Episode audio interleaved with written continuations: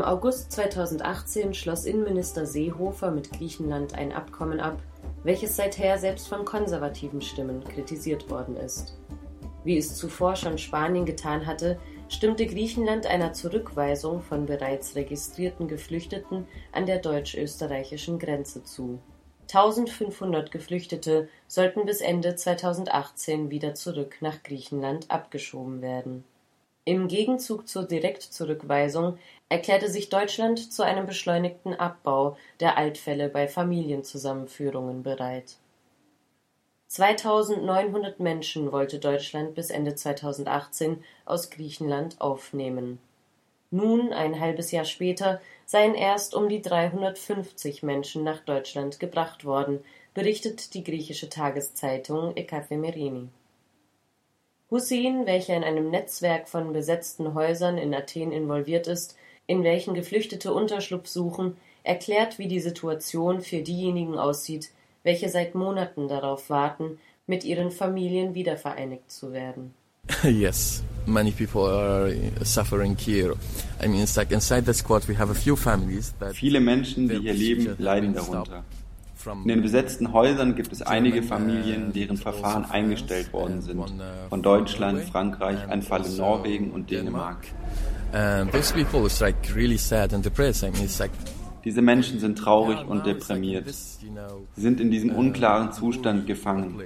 Sie haben keine Hoffnung. Sie stecken hier fest, haben keine Papiere, sie können keinen Asylantrag stellen und sie können ihre Familien nicht besuchen, ihre Söhne oder Schwestern. Mal wieder stört sich keiner daran. Dies sind die Konsequenzen der Arbeit der Regierungen. Das kommt von westlichen Regierungen und europäischen Regierungen.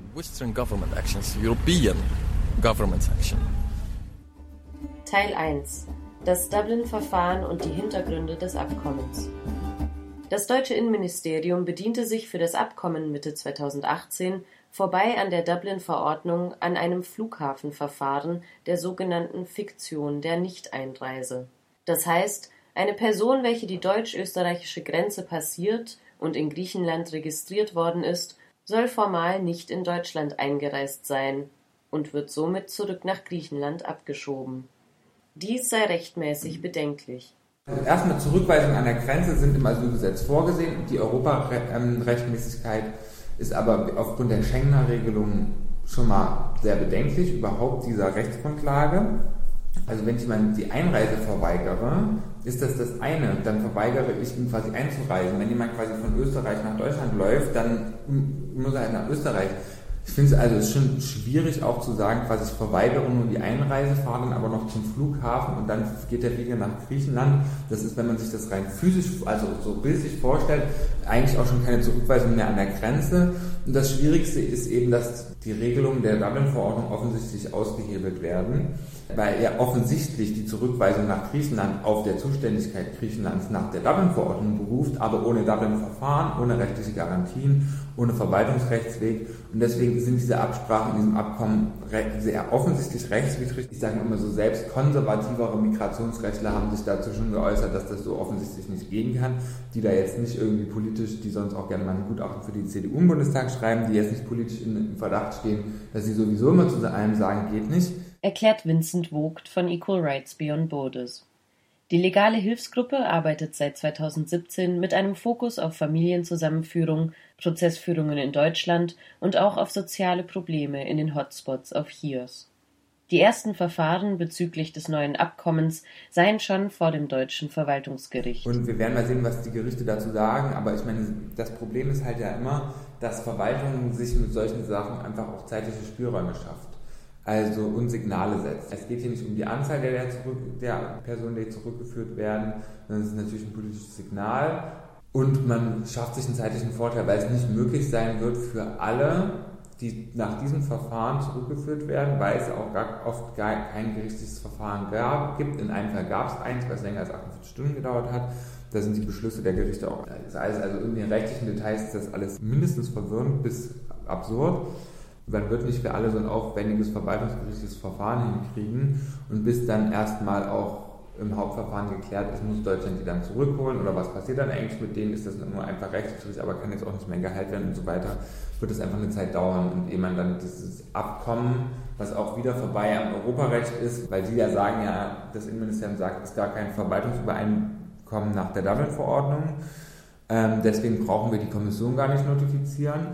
Also so wie man es, wenn es keins ist, ist es rechtswidrig. Wenn es eins wäre, wäre es rechtswidrig, dann müsste man aber die Kommission informieren. Also so oder so ist das alles ein bisschen absurd, was man sich da ausgedacht hat. Doch weshalb war dieses Abkommen überhaupt nötig, wenn es doch die Dublin-Verordnung gibt? Auch nach der Dublin-Verordnung hat der Europäische Gerichtshof für Menschenrechte 2011 äh, geurteilt, dass eine Abschiebung nach, das war aus Belgien nach Griechenland eben eine Menschenrechtsverletzung darstellte, aufgrund dessen, dass da die Bedingungen waren dann noch viel schlimmer. 2011 war die Polizei noch zuständig für Asylverfahren, die Qualität war komplett 2000 Leute standen, zwei, standen an da und zwei Anträge wurden quasi genommen. Also der Asylantrag wurde behandelt. Es bestand die Rück Gefahr der Rückführung eben ohne ein Asylverfahren. Obdachlosigkeit, quasi indifferente Inhaftierung mit ganz schlimmen Bedingungen, also ganz schlimme Bedingungen im, im, im, also bei der Behandlung von Asylsuchenden und äh, Flüchtlingen. Doch schon Ende 2016 hatte die Europäische Kommission empfohlen, bei bestimmten Gruppen Überstellungen nach Griechenland nach der Dublin-Verordnung schrittweise wieder aufzunehmen. Vereinfacht funktioniert das Dublin-Verfahren folgendermaßen Staat A sagt Staat B, meistens einem europäischen Grenzstaat, er halte diesen für einen Fall zuständig. Darauf hat Staat B zwei Monate Zeit, diesem Vorschlag zuzustimmen oder abzulehnen nach der Empfehlung der Europäischen Kommission begann Deutschland viele Übernahmegesuche nach Griechenland zu schicken. Und Griechenland lehnt halt die allermeiste Zahl ab, weil aufgrund von anderer europäischer Rechtsprechung eben Deutschland bei Überstellung nach Italien und Griechenland in defizitäre also Systeme auf sich zum Beispiel Zusicherung einholen muss, dass Menschen bestimmt, in bestimmter Art und Weise untergebracht werden müssen. Und die äh, gibt es einfach nicht und die Zusicherung kann Griechenland nicht machen. Und deswegen, diese Zahlen sind auf der Internetseite von der griechischen Asylbehörde auch, wie viele Übernahmegesuche gestellt wurden und wie viele tatsächlich Überstellungen es waren. 2017 waren es vielleicht sechs und dieses Jahr vielleicht irgendwie 20 oder so. Das heißt, dieser Teil des Dublin-Systems, der das vorsieht, der funktioniert nicht der funktioniert dann einmal nicht, weil Griechenland viel ablehnt. Für die, die Griechenland annimmt, muss aber ja Deutschland innerhalb einer bestimmten Zeit überstellen, sonst wird Deutschland wieder zuständig. Das schafft Deutschland ja auch oft nicht, die innerhalb von sechs Monaten zu überstellen. Und dann können ja Leute auch vor Gericht dagegen gehen. Und das gibt schon auch immer noch Gerichte, die, die Recht geben und sagen, nee, man kann nach Griechenland nicht zurück überstellen. Also relativ rechtlich komplex, relativ, also es ist absurd. Deutschland schickt Zehntausende, ich glaube in der ersten Jahreshälfte schon 30.000 Übernahmebesucher in andere Mitgliedstaaten. Das ist ja auch Arbeit, da wird für jeden eine Akte angelegt, da ist Kommunikation mit den Mitgliedstaaten für de facto eine Überstellungszahl, die super niedrig ist. Also wenn man sich über Verschwendung öffentlicher Mittel ähm, Gedanken machen will, dann kann man ja vielleicht mal anfangen, bei den Dublin-Referaten zu streichen. Also weil das einfach quasi ineffektiv ist, also komplett ineffektiv.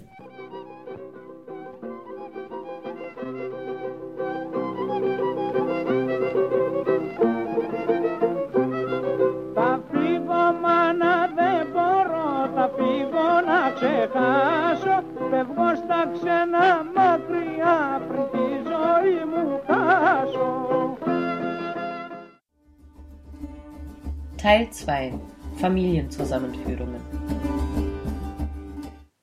Mitte 2017 stoppte Deutschland Familienzusammenführungen aus Griechenland.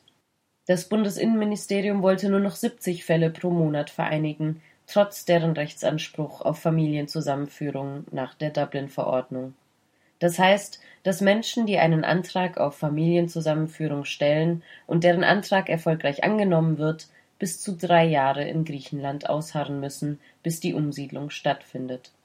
Dabei ist die Zusammenführung nach der Dublin-Verordnung nach spätestens sechs Monaten durchzuführen.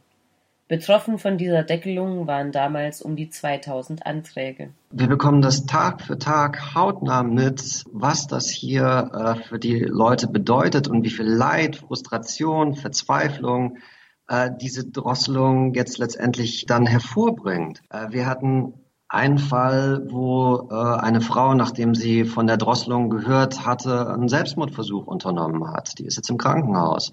Also daran kann man sehen, wie drastisch und wie harsch das letztendlich für die äh, Flüchtlinge, die davon betroffen sind, ist. Erklärte uns damals Michael vom Mobile Info Team Greece im Gespräch. In einer Reihe von Protesten begannen darauf selbst organisierte Hungerstreiks. 14 Mütter und Väter verharrten auf dem Syntagma-Platz vor dem griechischen Parlament. Sie wollten mit ihren Familien vereinigt werden. Mit dem neuen Abkommen zwischen Griechenland und Deutschland sollten nun bis Ende 2018 etwa 3000 Menschen mit ihren Familien wieder vereinigt werden. Doch Ende Dezember 2018 seien erst 345 Fälle erfolgreich vereinigt worden. Woran dies liegt, wird nicht erläutert. Nur diejenigen Familienzusammenführungen, die schon im Vorhinein eine Zusage vom BAMF bekommen hatten, laufen schneller. Vor allem für unbegleitete minderjährige Flüchtlinge, kurz UMF, sei dies gut, erklärt Vincent. Die sind jetzt schneller und das ist gut. Also das ist für den UMF, der im Hotspot in Chios saß, anderthalb Jahre. Also man lässt jemanden, für den Deutschland zuständig ist, quasi ein Jahr zu lange in so einem Camp sitzen. Und da bringt auch, hat auch teilweise gerichtlicher Rechtsschutz nicht gebracht, hat das Gericht gesagt, ihr müsst innerhalb von zwei Tagen überstellen, ist einfach nichts passiert, ein halbes Jahr. Aber das ist gut. Warum macht Griechenland das eigentlich, könnte man ja fragen. Warum macht Griechenland das mit? Was haben die für ein Interesse? Weil in Griechenland seit 2017 2000 Leute hocken, 3000 Leute hocken, die auf ihre Überstellung warten, weil Deutschland nach der Dublin-Verordnung zuständig ist, weil da Familienangehörige sind. Deutschland hat diesen Zusammenführungen auch zugestimmt, aber hat diese Zusammenführung lange verzögert mit den Begründungen des logistischen Aufwands. Das war anderthalb Jahre nicht logistisch möglich, so viele Leute zu bringen und jetzt geht es innerhalb von drei Monaten mit Charterflügen, die vorher logistisch nicht möglich waren, diese Leute alle zu bringen. Das ist quasi der Preis, der dafür gezahlt wird. Wobei auch das schwierig ist, weil was wir erleben in den Familienzusammenführungsverfahren, die wir ja viel betreuen, ist, dass jetzt statt quasi zu verzögern, das BAMF einfach ganz viel ablehnt, auch viel rechtswidrig ablehnt. Wir versuchen da viel vor Gericht zu gehen, aber Gerichtsverfahren dauern eben lange und bis das dann wieder geklärt ist, sind mehr Ablehnungen ergangen, als jetzt irgendwie gerichtlichen Rechtsschutz kriegen. Damit ist man wieder irgendwie Leute los, in Anführungszeichen. Teil 3. Die Situation für Geflüchtete in Griechenland. Viele derjenigen, welche auf eine solche Familienzusammenführung warten, stecken seit Monaten in Lagern. Vor allem für seine überfüllten Camps ist Griechenland in den vergangenen Jahren vermehrt in die Kritik geraten. Das Hotspot-Konzept von der EU-Kommission war mal eins, wo man jetzt sagen kann, ist gar nicht mal so doof. Man registriert Leute, man macht schnelle Verfahren dort in den Hotspots, wo schnell über Asylanträge entschieden wird. Die Leute mit hohen Anerkennungsquoten aus den Herkunftsländern werden umverteilt in andere EU-Mitgliedstaaten über Relocation. Die mit niedrigen Anerkennungsquoten bleiben im Hotspot und werden aus dem Hotspot zurückgeführt. Und die anderen kommen, die so im Zwischenbereich sind, 25 bis 75 Prozent Anerkennung, bleiben in dem Mitgliedstaat, wo sie angekommen sind. Und da werden die Asylverfahren gemacht, ganz normal. Auch nicht im Hotspot. Das war mal so die Idee der Kommission. Das ist jetzt irgendwie eigentlich ganz nett, eine Umverteilung, ein bisschen Entlastung, schnelle Verfahren, nicht vier Jahre. Das finde ich klingt, also sind erstmal viele positive Sachen. Das Hotspot-Konzept wurde dann für Griechenland mit dem EU-Türkei-Deal zu einem reinen Rückführungskonzept. Also alle, im EU-Türkei-Deal heißt ja, dass die Rückführung aller irregulären Migranten, man spricht auch gar nicht mehr von Asylsuchenden, um es sich leichter zu machen, ähm, bezweckt ist. Das geht aber nicht, weil das EU-Recht das man nicht vorsieht, dass man kollektiv ausweist, alle, die irgendwo ankommen, sondern man muss einzelne individuelle Prüfungen machen, ob die Türkei für den oder die einzelne Person eben sicher ist. Dafür gibt es bestimmte Kriterien und da hat sich relativ klar herauskristallisiert, nachdem auch das Europäische Asylunterstützungsbüro, das da involviert ist, erstmal wollte, dass man alle eben zurückbringt, dass das eben nicht für alle geht, weil außer für Syrer es keinen vergleichbaren Schutz System gibt. Für Syrer ist das schon höchst fraglich. Da hat jetzt aber der griechische, das oberste griechische Verwaltungsgericht auch wieder unter Missachtung von EU-Recht, weil es den EuGH nicht gefragt hat, aber es ist eine andere Frage, gesagt, das geht grundsätzlich schon. Also es geht nur für eine kleine Zahl an Leuten und es ist eben ein aufwendiges Verfahren, was vorher durchgeführt werden muss, weil es auch Rechtsschutzgarantien äh, gibt, sobald man EU-Territorium ähm, betritt. Das heißt, es gibt ein eine Widerspruchsinstanz und es gibt dann eben noch ein gerichtliches Verfahren möglicherweise. Das kann sich über eine lange Zeit strecken. Und deswegen wurden irgendwann einfach das schon gar nicht mehr im Prinzip für Leute, die nicht Syrer sind, angewandt. Aber trotzdem noch mussten die erstmal auf der Insel bleiben und müssen, haben erstmal ähm, Residenzpflicht auf der Insel, müssen lange im Camp bleiben, bis sie quasi das gestempelt kriegen, also die Entscheidung kriegen, dass er Asylverfahren in Griechenland durchgeführt wird. Und das ist, das produziert diesen Stau auf den Inseln, weil trotzdem immer noch erstmal die Vermutung gilt, irgendwie, also wir sind hier noch in einem Prüfungsverfahren zu dieser Frage. Die Zahl der Rückführungen ist absurd gering im Vergleich zu den Asylanträgen. Ähm, das heißt, der EU-Türkei jetzt mit dem Ziel irgendwie zurück rückzuführen, das funktioniert gar nicht. Mit dem Ziel, wenn man das Ziel hat, Leute in der Türkei zu halten, das funktioniert ganz gut. Also die Berichte von den Leuten, die, wie oft man versuchen musste, quasi Griechenland zu erreichen, das ist schon, also wie die türkische Polizei gegenüber den Leuten agiert, ist quasi schon erschreckend. Und wenn man das Ziel hat, irgendwie Abschreckungen an den EU-Außengrenzen zu installieren, das hat jetzt niemand so gesagt, dass es das Ziel ist, aber es lässt sich nicht vermeiden, das so zu sehen und irgendwie ganz schlimme, grauenhafte Orte zu schaffen, wo niemand hin will. Also hier ist die Insel, wo wir sind, ist dagegen ja noch irgendwie schon fast Luxushotel, wenn man mit den Berichten aus Mo schon schlimm genug. Aber wenn man es mit Moria vergleicht, wo 9000 Leute sind in einem Camp für 3000 und einfach absurd, also eine Toilette für, äh, für 80 Leute und so weiter, also absurd schlimme Bedingungen sind, dann ist das gelungen. Und das liegt einfach an den langen Wartezeiten auf den Inseln. Wir schreiben regelmäßig, jetzt haben wir den dritten Brief schon an die Kommission geschrieben, die sagt dann immer, naja, das ist das Problem von Griechenland, die haben nicht genug Kapazitäten, die führen nicht genug in die Türkei zurück. Das wird also auch immer gesagt, die führen ja nicht genug zurück. Also in quasi völliger Ignoranz dessen, dass das ja bestimmt rechtlich vorgesehene Verfahren im Asylrecht steht, im EU-Recht, ja, über den steht ja die Kommission auch nicht. Und die Griechen kriegen das alles nicht hin mit den Unterbringungsbedingungen. Nun war das ja aber jetzt auch nicht die Idee der Griechen, das so zu machen, ja. Und da steht auch übrigens auf den Hotspots vorne überall ist noch die EU-Fahne mit drauf. Also ich meine, sich da so aus der Verantwortung zu ziehen und die EU-Kommission ist auch dauerhaft präsent mit Vertretern. EU-Agenturen sind da in allen in den Verfahren involviert, immer sozusagen, na, wir geben das Geld, Jetzt äh, prüft der Europäische Rechnungshof, wo dieses Geld eigentlich hinfließt.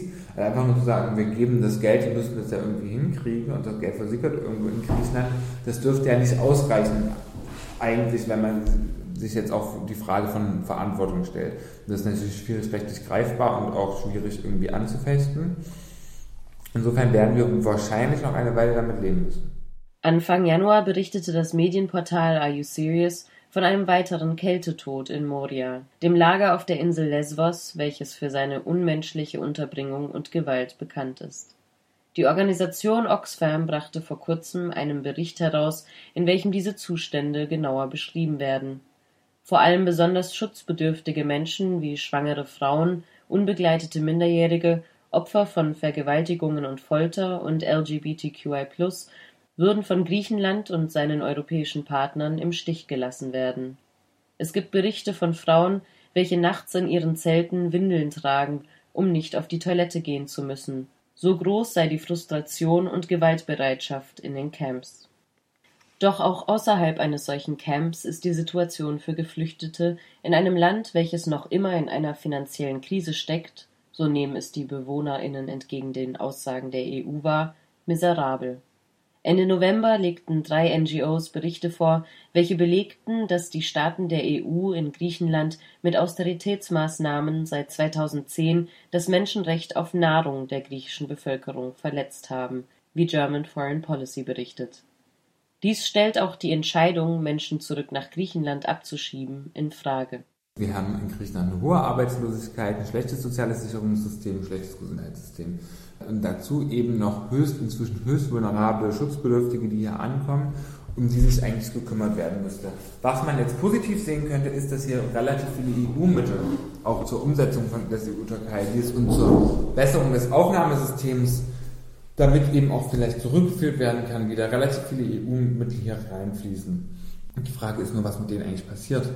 Und das ist eben auch die Frage, die jetzt EU-Institutionen beschäftigt, was, wo eigentlich dieses ganze Geld hingeflossen ist. Erstens ruft Griechenland nicht alles ab. Dann sind EU-Mittel teilweise für Organisationen, also ich meine, man, man, muss ja nicht sagen, der griechische Staat muss alles selber machen. Das, in Deutschland werden ja Unterbringungseinrichtungen jetzt auch nicht immer staatlich betrieben, sondern von Wohlfahrtsverbänden. Was da passiert, ist auch teilweise kritisch, aber auch nicht immer kritisch. Aber wenn eben kleine NGOs halt immer mit so kurzen drei Monatsverträgen aus EU-Mitteln arbeiten müssen, wenn die dann riesigen Verwaltungsaufwand haben, um irgendwelche Mittel aus EU-Funds ähm, umzusetzen, dann ist das teilweise sogar einfach gar nicht lukrativ. Und ähm, das ist eben auch zum Beispiel bei den Unbegleiteten das Problem. Das gäbe mehr Gelder dafür, auch aus europäischen Mitteln. Aber es ist quasi für die Organisation gar nicht umsetzbar, diese weitere Unterbringungseinrichtungen zu errichten, weil einfach, wer das schon mal damit gearbeitet hat, ist quasi der Verwaltungsaufwand tierisch hoch. Ähm, und dann ist es natürlich ein grundsätzliches Problem in einem Land, wo quasi Wirtschaft und Sozialstrukturen am Boden sind, ähm, überhaupt noch, noch irgendwie Menschen in den Arbeitsmarkt zu integrieren oder so eine Geschichte. Also das kann, äh, also da fehlt mir jegliche Kreativität, mir vorzustellen, wie das, wie das, wie das gelingen kann. Der einzige Arbeitsmarkt, in dem man dann integriert werden kann, ist irgendwie als Übersetzer im Asylsystem zu arbeiten. Das funktioniert ja auch für ein paar Leute, aber das ist ja kein End, keine endlose äh, Ressource und deswegen kommt es eben auch zur Arbeitsausbeutung. Ich glaube, ein wichtiger EGMR-Fall zu Menschenhandel und Arbeitsausbeutung war auch gegen Griechenland mit Arbeitsmigranten. Es ist ein Phänomen, was es hier gerade auch im landwirtschaftlichen Bereich durchaus gibt. Und die medizinische Versorgung ist halt einfach eine Katastrophe. Gerade auf den Inseln. Da sind diese Inselkrankenhäuser sind auf Spezialfälle, komplizierten Krebs und was weiß ich überhaupt nicht vorbereitet und das ist auch gar nicht die Aufgabe von denen, aber die Verwaltung ist ja halt dann einfach so überfordert, eine Person dann mal nach Athen zu kriegen, das dauert dann so viele Monate, da ist man in der Zwischenzeit vielleicht auch mal gestorben. Man müsse aber zwischen den Camps, der Aufenthaltsperspektive und der Chance auf Asyl in Griechenland unterscheiden. Letztere sei überraschenderweise höher als beispielsweise in Deutschland. Da muss man sagen, ähm, ist die Situation gar nicht mal so übel vergleichsweise, würde ich sagen. Die Anerkennungsquoten in Griechenland sind, was einzelne äh, Herkunftsstaaten anbelangt, höher als in Deutschland und mehr in Übereinstimmung auch mit UNHCR-Lageberichten. Wenn wir uns Afghanistan angucken, dann sind die Asylverfahren auf den Inseln schneller geworden und die Rechtshilfestruktur ist relativ vergleichsweise gut. Dazu muss man sagen, dass sie hier einfach ganz anders verstanden wird und auch anders aufgebaut ist als in Deutschland.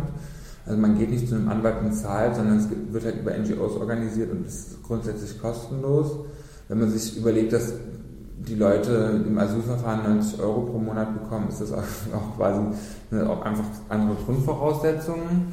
Diese Inseln sind alle heillos überfüllt, die Verfahren dauern deswegen zu lange und es gibt Probleme inzwischen im Widerrufsverfahren mit Anwälten, also quasi bei, einem, bei einer Art quasi gerichtlichen Widerspruchsverfahren dass es da nicht genug Anwälte gibt, obwohl es vorgesehen ist, auch vom, vom griechischen Asylgesetz, dass es einen kostenlos, also Zugang zu kostenloser rechtlicher Repräsentation auch geben muss. Ähm, auf dem Festland ist das größte Problem Zugang zum Asylverfahren. Es gibt immer noch die Skype-Registrierung. Das heißt, die Leute müssten halt immer so einen Skype-Account anrufen. Da sitzt irgendwie ein oder zwei Leute in der griechischen Asylbehörde die dann diese Anrufe entgegennehmen und man kommt monatelang nicht durch, wobei es über Organisationen immer mal schnellere Wege gibt. Problematisch seien auch die variierenden Zeiten der einzelnen regionalen zuständigen Asylbüros, in welchen es je nach Herkunftsstaat der Asylsuchenden variierend schnelle Terminvereinbarungen gibt, erklärt Vincent von Equal Rights Beyond Borders. Ja, es gibt zum Beispiel eine, die ist speziell für SyrerInnen mit Pass, weil man da davon ausgeht, die Identität ist quasi geklärt und die Syrer kriegen Schutz da braucht man nicht so lange für die Prüfung des Asylantrags nach der Anhörung. Und ähm, die Anhörung wird jetzt aber terminiert für 2021, wenn ich jetzt heute äh, mich registrieren lasse. Das heißt, da muss ich jetzt drei Jahre warten. Wenn ich jetzt aber über die Insel gekommen bin, 2016, da gibt es Fälle. Und da jetzt erstmal das Verfahren Abschiebung in die Türkei, Umsetzung die Türkei-Deal lief, mit gerichtliche Erklärung, die dann zur Zulässigkeit des Asylantrags geführt hat. Also erstmal es zwei Jahre gedauert hat, so, so eine Fälle gibt es zu klären, ist Griechenland überhaupt, äh, ist der Antrag in Griechenland zulässig oder kommt eine Rückführung in die Türkei in Betracht? Dann wird gesagt nach zwei Jahren, okay, kommt nicht in Betracht. Und dann wird das Interview terminiert für Ende 2020. Dann haben wir ein Asylverfahren, das quasi insgesamt vier Jahre dauert. Im EU-Recht sind sechs Monate vorgesehen. Das ist eine deutliche Diskrepanz. Also da haben wir schon auch Probleme aber die Qualität der Asylverfahren hat sich dafür, dass die Behörde erst seit 2012 existiert, verbessert. Ähm, also das ist quasi, würde ich nicht so ganz so problematisch sehen wie die Unterbringungsbedingungen quasi die de facto Lebenssituation von Leuten im Asylverfahren. Im Asylverfahren gibt es schon an sich einen Anspruch darauf, in einem, irgendeine Unterbringung zu haben, entweder in einem Camp oder in einer Wohnung. Die Camps sind teilweise überfüllt, das ist eben das allergrößte Problem. Ähm, danach, nach drei bis sechs Monate nach der Anerkennung entfällt dieser Anspruch. Dann fallen die Leute theoretisch in einen, ähm, quasi ins normale griechische Sozialversicherungssystem oder soziale Sicherungssystem, was für die Griechen schon äh, nicht quasi sehr hilfreich ist und wo auch bürokratische Vorbedingungen teilweise so hoch sind, dass man die, dass es de facto gar keinen Zugang zu Sozialleistungen gibt. Deswegen auch zum Beispiel erste Verwaltungsgerichte in Deutschland auch für Griechenland ähm, schon gesagt haben, wenn Leute dann nach Deutschland gegangen sind, was man ja dann auch darf, man darf dann als Anerkannter auch reisen innerhalb der EU und dann nicht mehr zurück nach Griechenland gegangen sind, da einen Abschiebungsschutz zu erkannt haben, weil gesagt wird, die Gefahr, dass die Leute dann obdachlos quasi und mittellos sind in Griechenland ist zu, zu hoch.